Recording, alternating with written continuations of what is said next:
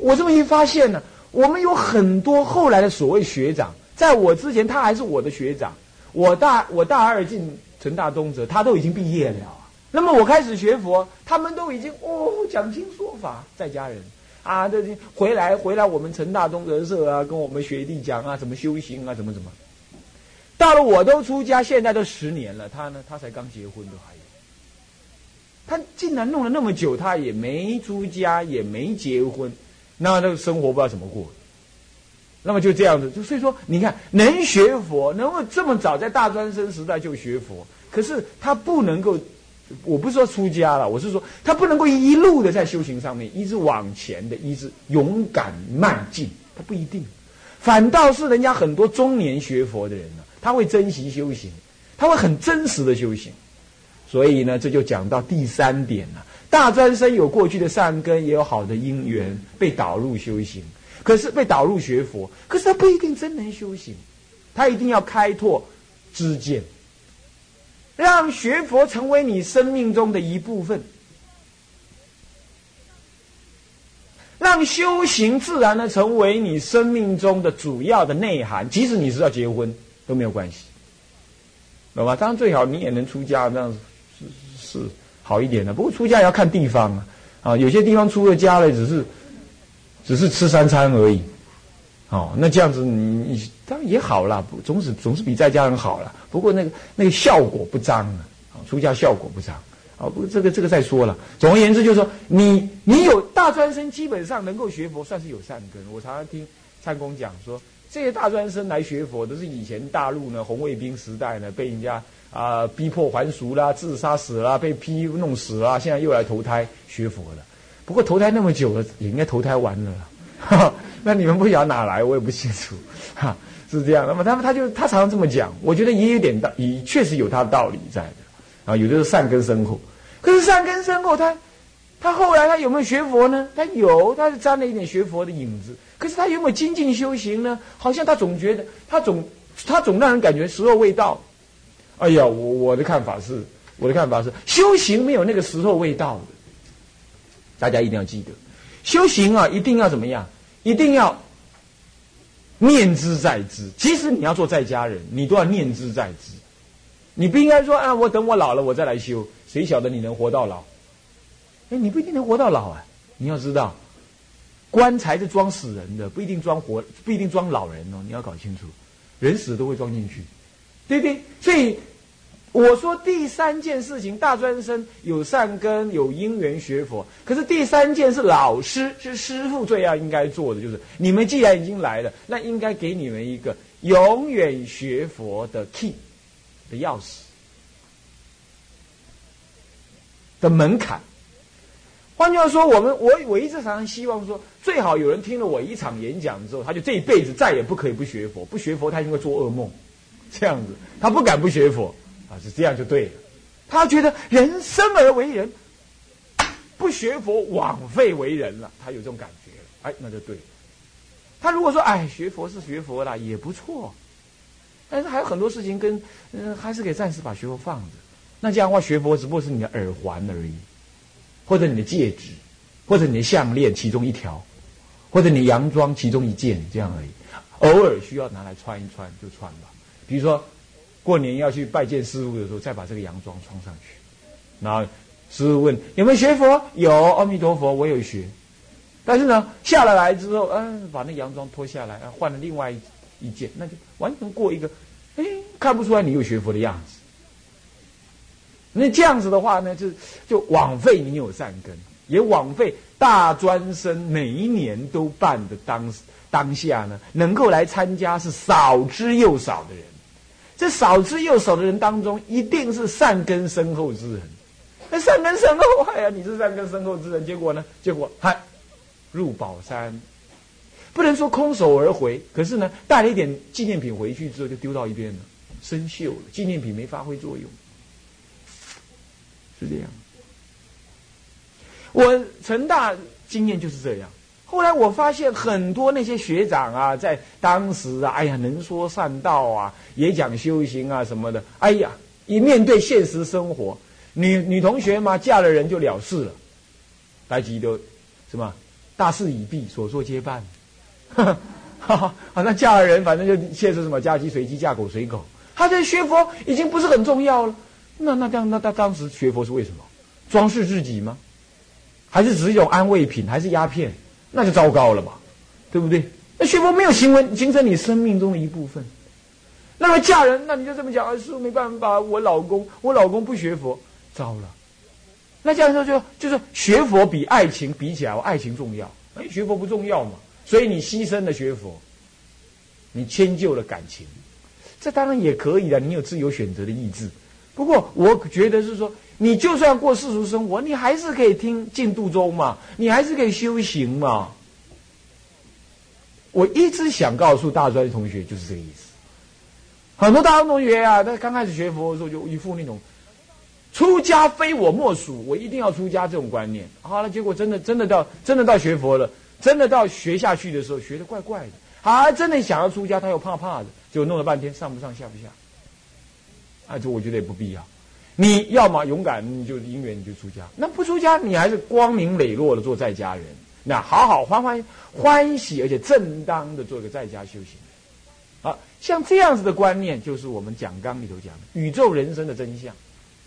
了解宇宙人生的真相之后，你对于学佛就会形成一种是你生命中自然的一部分。要降进度中啊，如果不从学佛是什么开始，那就像我以前一样，一开始就讲阿弥陀佛就是无量光无量寿，你念他就会无量光无量寿，将来死了之后就往生极乐世界，这样就是非常好。你如果听这样子的话，还不会很深刻。你应该从人之所以是为人。人活在这个宇宙人间呢，哎，怎么样子过生活？怎么样子把学佛这件事情当做是你生命的一部分？从这个角度切入，你来念佛啊，就比较念得广一点，而且深刻一点。所以说，呃，我们讲刚第二条说，宇宙人生的真相是什么？这就是要告诉你们。这个这一点呢，我想先来做一个简单的说明。宇宙，就是指的说，空间上来讲，啊，时间上来讲，那么宇宙就是讲无限的时间跟无限的空间的这样舞台里头，这里头呢，属于人的生命，它在那里，在这个时间跟空间的舞台当中呢。流转过生活，那么他一定面对的是他生命中的问题。这样子的问题是什么呢？人到底生而为人是为了什么？为什么会生而为人？生而为人又为什么会有乐跟苦？又为了什么会有感情的反应？这些感情的反应又会造成我的什么样人生的差别？那么人生为什么有这么多千奇百怪的样子？有好人有坏人。人生而为人，到底目的是什么？难道只是吃吃饭？男人娶老婆，女人嫁老公，生小孩，做事业赚钱，这样而已吗？如果是这样的话，为什么有人急着要去做总统、做立法委员？他他他他说他好了，他做总统，然后他做皇帝也无妨。他做了一辈子，最后死了，他又留下什么？没有。那死的人又到哪里去？他人又怎么生出来的？那生跟死中间这个活着的过程当中，有这么多选择，那谁？每一个人都有他的选择，那么我也有我的选择。那请问我要怎么选择？那别人又为什么这么选择？死又是一件怎么回事？如果一切的奋斗最后抵不过一个死字的话，那么我今天做转轮圣王，我做世界的领袖，我死了之后什么都没了。那这样的话，我活着所奋斗这些事情意义又在哪里？举凡这样的思考，你不能不去想的呀。你不能现在小孩子很短视，你懂吗？今天过了，明天准备考试，考完试了，明天准备去玩耍，玩耍完了，后天准备毕业，毕了业了找工作，工作完了找婚姻，婚姻完了找职业，或者或者或者是找找赚钱的门门路，赚了钱了之后找花费，呃，花费完了之后再什么，再找花，再找赚钱，然后就这样养家糊口、赚钱、成家立业，然后最后蓦然一回首，你做阿妈了，你孙子也跟你一样在走一样的路了，然后你说那时候要来学佛，等一下，那个时候你年纪已经够大了。身体不好啦，精神不佳啦，时间不多啦，修禅定修不起来啦，修佛教的深刻的哲理，呃，听不懂啦，想不出来啦，念佛也度孤也念不下啦，耗费了一辈子，蓦然一回首，这一切跟人家都一样，等于零。那如果是这样子的话，你你应该现在就想一想，宇宙人生，你要过的是什么生活？人家过的是什么生活？或许你管不了，可是你要过什么生活？你想过没有？你就不要想嘛，反正就读书，读完书了干嘛？男孩子当兵，女孩子什么？嫁人，是不是啊？你要不嫁人，立誓不嫁人，也不出家，那你能干嘛？你是不行的嘛？是不是？社会你没有你活着的空间呢？每个人都有家庭，一过了年了，人家夫妻带走了，出家人在出家人的房子里头。在出家人的呃寺院里头，只有你一个人孤苦伶仃也不行啊。所以你要么你就投入人家世间人的生活，要不你就要走出世的生活。如果你以学佛立场来看的话是这样。可是你要暂时不讨论出家吧。可是你要在家生活，那你要凭什么选择你的在家生活呢？每个人都走一样的路，读了书，好像懂了一点道理。可最后还是嫁了人，嫁了人还生小孩，生小孩之后是干嘛？呃，持家照顾先生，先生如果好就好，不好的话你也害怕，跑了，哎呦，完了，我的一辈子也完了。那如果是这样，你你生命是不是太被动了？那就没关系，我是新女性，啊，我那个老公，我我不要他如果不好，我就把他给休了，没关系，你可以把他休了，你把他休了，你还是得嫁另外一个人呢，是不是这样？如果你不出家的话。对不对？那嫁另外一个人，你还是得守那个另外一个老公啊，是不是？那如果是这样的话，你并没有太新潮嘛，对不对？你也没有太独立呀，是不是？你的生命里头还是要依赖另外一个人呢。那你说，哎，师傅，你不要这样讲，我们才不依赖，我们非常独立的。我告诉你，男人依赖女人，女人依赖男人，天经地义的事，对不对？那还在依赖？那这样的生活你愿意吗？你当然可以，你说你愿意，可是你要怎么走这种生活？你怎么过？你依赖的这个人，他跟你一起相爱，一起结婚，可是他不会跟你同一天死掉。那那你最爱的人也会在你，要不你先死，要不他先死。那个时候生离死别，你又怎么办？你还是苦啊！你因为爱而结合，你也爱了他一辈子，最后他先走了，你还会含恨呢？为什么你这么爱我？你可以先走啊，不然你也跟他一起走好不好？哎，你又自杀，这样又不行。那你看。人生很多事情并不是糊里糊涂过了就没事了呢。你不要以为你你不思考人生就没有事，反正大家都这么过活嘛，何必你叫我想呢？现在的学生同学啊，现在的教育大部分都教这种人，罐头学生干嘛？进了学校就学校就是制造罐头的地方。你进去之后，考一样的试，读一样的书，那跟跟跟出来之后戴一样的方帽子，想一样的价值，做一样的事情。罐头人，懂吗？制造罐头人，所以我们的社会是单一、单一化的社会。万般皆下品，唯有读书高。问题是读书来干什么？不是学做人。男孩子拿读书，可能只是拿来当做什么？当做他将来赚钱、社会地位的一个什么？一个脚踏踏脚板。女孩子呢，搞不好就拿来将来嫁一个比较有体面的先生的一个什么？一个装饰品。如果是这样的话，读书真的是被糟蹋了。古来讲，读书学做人呢，现在没有了。好了，如果说读书你相信他是学做人的话，那请问你，那怎么做人？那你要了解宇宙人生的道理呀，人生的道理你要知道，你才会做人呢。你要知道错的话，那做人就做错了。如果人生道理告诉你，就人生就是这样子，就是享乐。好了，那你完了。人家不让你享乐，你你就会找找找各种的五欲炽盛。但是人生道理懂错误，理解错误的话，那你人生走法就错了。所以宇宙人生的真相是犯一切佛法哪一宗哪一派，你都得要先懂的。你要是不了解佛教怎么看待宇宙人生，那你怎么学佛呢？没办法学佛，你念佛一样没办法念，对不对呀？好，佛教怎么看待宇宙人生？佛教基本上看在宇宙人生有几个观念。第一，佛教认为人是因缘果的存在。今天你生而为男人、女人，生而为聪明、愚蠢，都是过去是你所造。过去为因所造的业力为因，今生呢什么样？你的父母、你的家庭、你的种种过去的呃亲戚朋友，还有你自己所造的一切啊，对外的一些作用为缘，所以你就会投胎在某一个人的家里，这是缘。那么这个缘之后有过去的因，再有今生的缘，然后你就会结成今生今世为某人的女儿、某人的儿子这样子的一个什么果报。那么一日这个果报，你又开始成长，开始你用你的独立思考的能力，你又开始造因了。你现在在造因，你懂吗？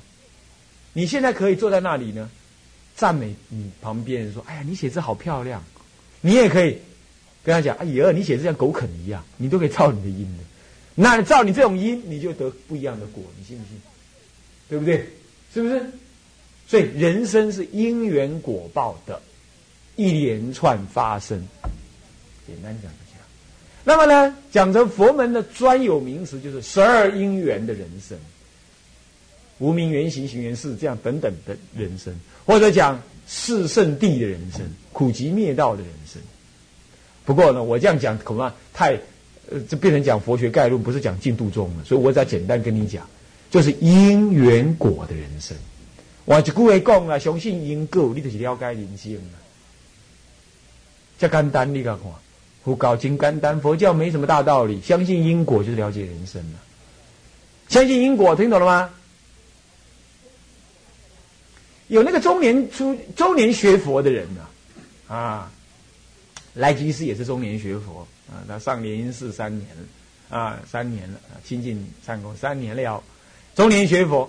那有人中年学佛，赖居士应该不会这样。有人中年学佛就这样，哀哀怨怨，唉，要不是当时我老公老是追我的话，我早就出家了，哪会出嫁？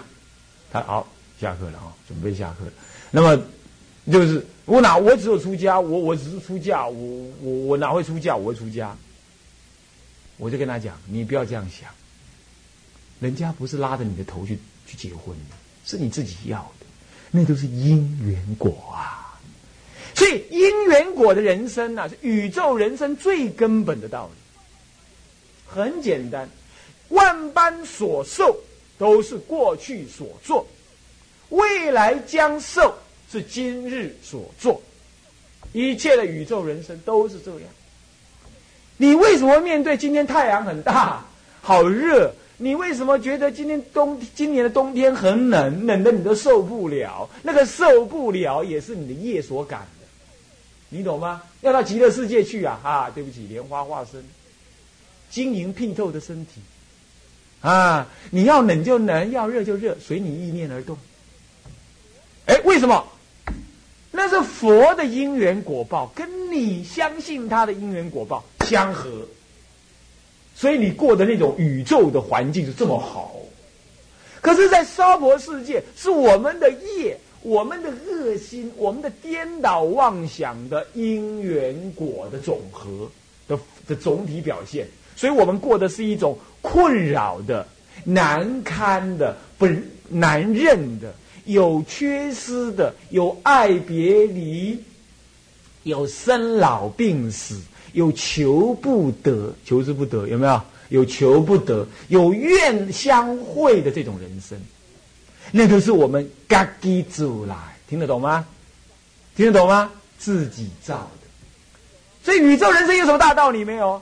哎呀，说穿了没什么太大道理，就是万般皆自造，万般皆是因缘果报，因缘果报。相信，所以你今天你有钱，你不要骄傲，那是过去你三宝门中有供养。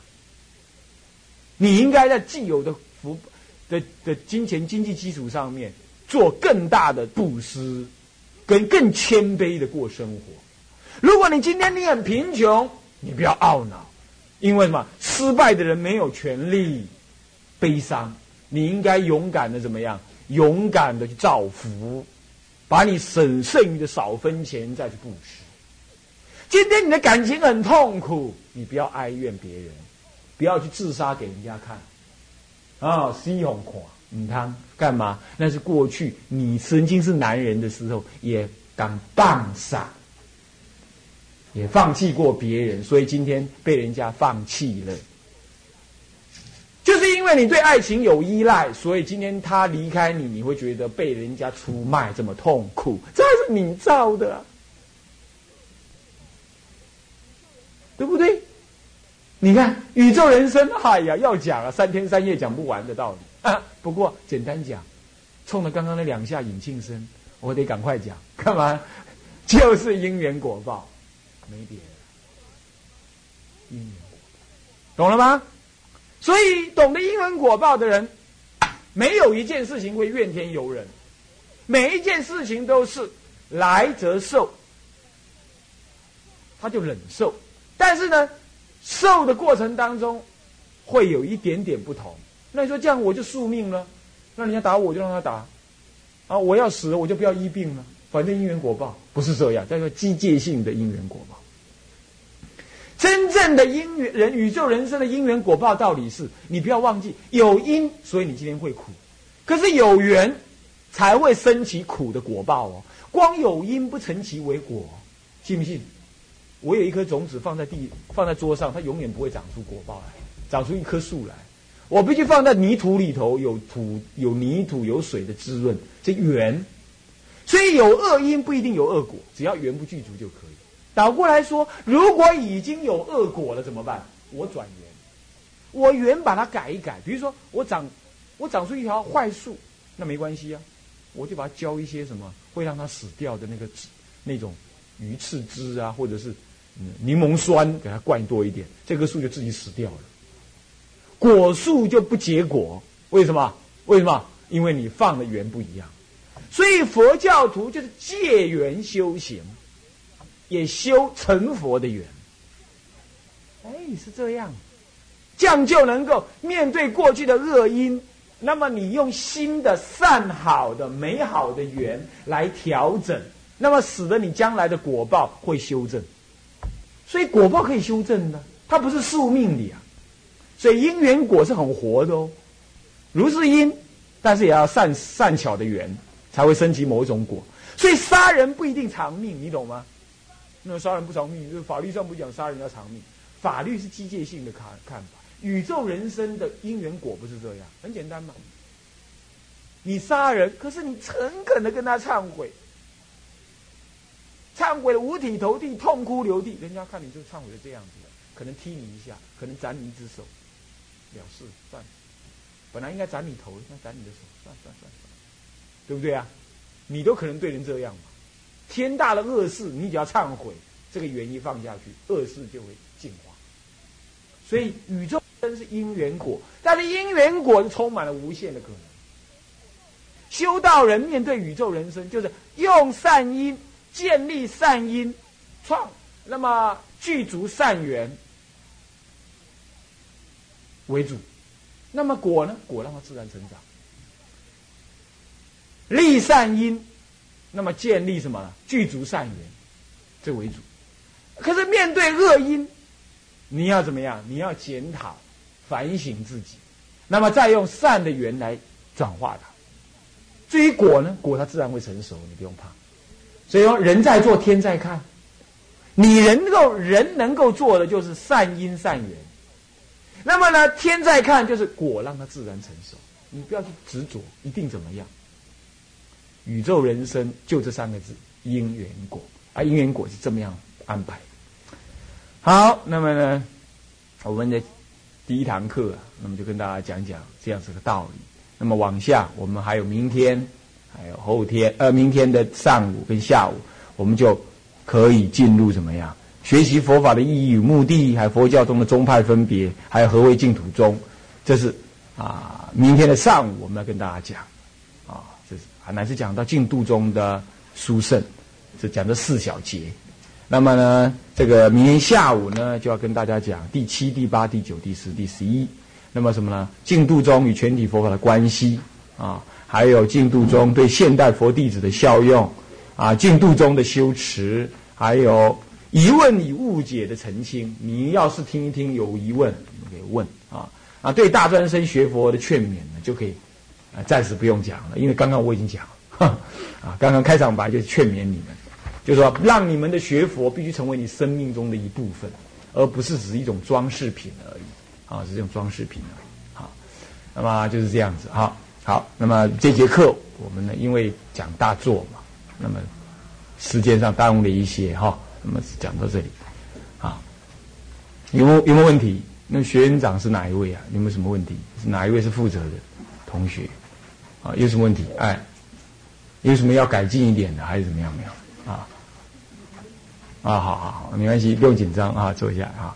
那么，那么就是这样子哈。